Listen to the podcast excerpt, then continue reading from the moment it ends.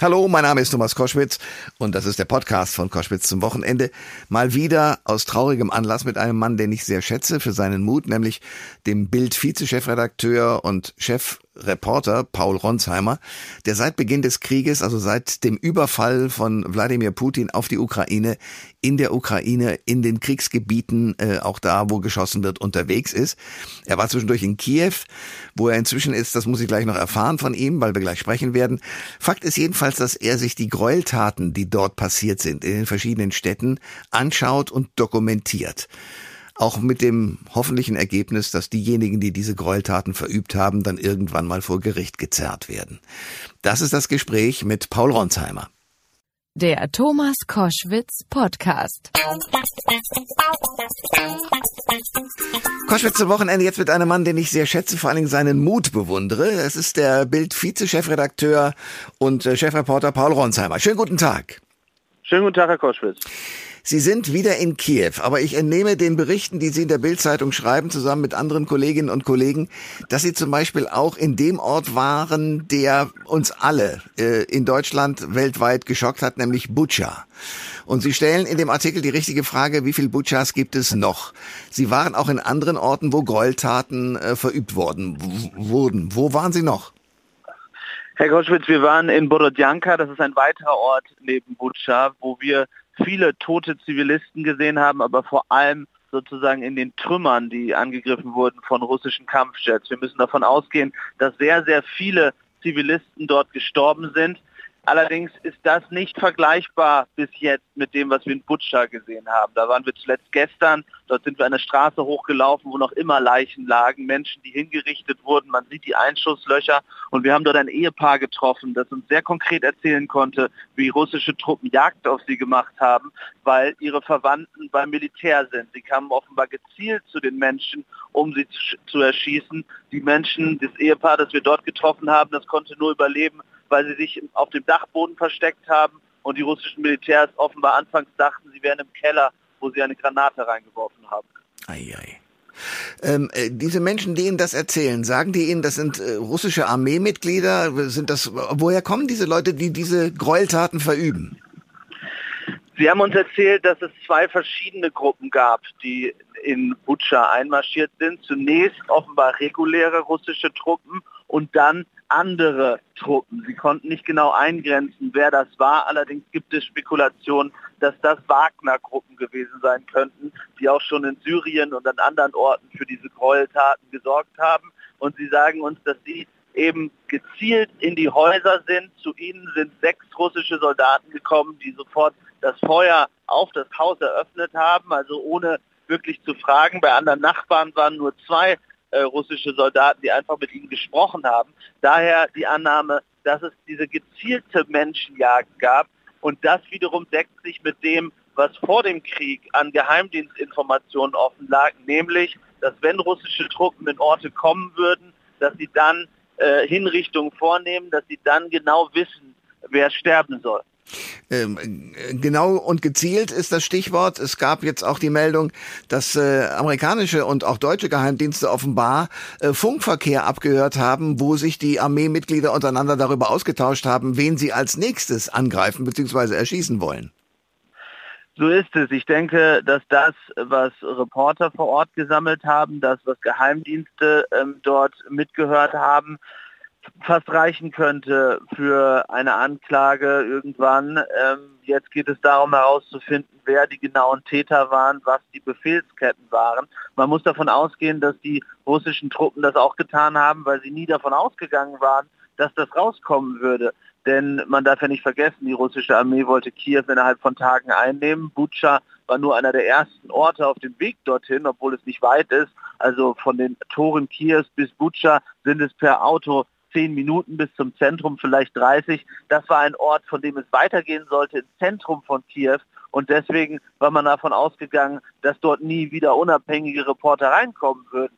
Genauso sieht es aus in Mariupol. Das ist der Ort, von dem wir so grausame, heftige Bilder gesehen haben. Dort geht man davon aus, dass es ähnliche Gräueltaten in einem noch größeren Umfang wie in Butscha gegeben hat.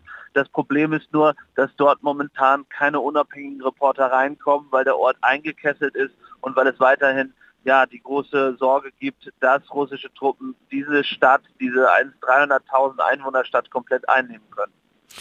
Der Bild-Vizechef Paul Ronsheimer und Chefreporter ist in Kiew und wir telefonieren über die Situation und reden über die Situation, die im Moment sich in der Ukraine darstellt. Ich will aber auch hören, Sie sind ja im Grunde genommen seit Beginn dieses Überfalls von Wladimir Putin auf die Ukraine dort unterwegs. Das sind viele Tage und viele Wochen und Sie sehen unfassbar vieles Elend. Wie gehen Sie damit um? Ich versuche nicht so viel drüber nachzudenken, Herr Koschwitz. Wir sind jetzt seit ja, mehr als acht Wochen hier, ungefähr zwei Wochen vor Beginn des Krieges angekommen, damals im Osten und dann nach Kiew gegangen. Ich habe mehrere Kollegen hier verloren. Ähm, Pierre, ein Kameramann, den ich gut kannte von Fox News, den ich jeden Morgen dort gesehen habe, im Hotel, das eines der letzten, das offen war. Jetzt muss man ja sagen, hat sich Kiew wieder verändert. Äh, die unmittelbare Gefahr ist nicht mehr so groß, zumindest was die Einkreisung angeht.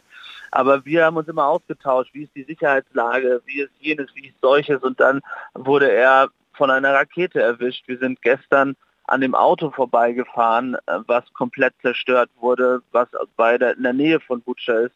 Und Benjamin Hall, der Korrespondent, der überlebt hat, hat ein Auge verloren, einen Fuß verloren und einen, einen äh, ja, Arm verloren. Das ist natürlich einfach nur grausam. Man sieht sie auch immer wieder mit Menschen in der Ukraine äh, Kontakt aufnehmen. Zum Beispiel äh, auf einem Dachboden sieht man sie sitzen. In welcher Sprache können Sie sich dann unterhalten? Also äh, gibt es Englisch die Möglichkeit oder haben Sie Dolmetscher dabei? Ich habe immer ein Team dabei, das ist mein ähm, Kameramann Jorgos Mutafis, ist der ein ukrainischer Kollege Vadim Mosenko, mit dem ich schon seit 2014 zusammenarbeite und er übersetzt für mich ukrainisch-russisch, wenn die Menschen kein Englisch sprechen. Ähm, das funktioniert eigentlich sehr gut. Ähm, bei den jüngeren Menschen in der Ukraine findet man auch mittlerweile sehr viele, die Englisch sprechen. Und Sie sagen, in Kiew hat sich inzwischen entspannt. Was sagen die Klitschko-Brüder zu der Situation A, was die Hilfe anderer Länder rund um Europa angeht und äh, zu ihrer eigenen Situation? Die Klitschko-Brüder sind genauso verzweifelt wie viele andere Politiker hier, dass es sozusagen mit der Hilfe, was Waffen angeht, nicht so schnell geht, wie man sich vorstellt. Gleichzeitig ist man sehr dankbar äh, für, den, für die Unterstützung der deutschen Bevölkerung.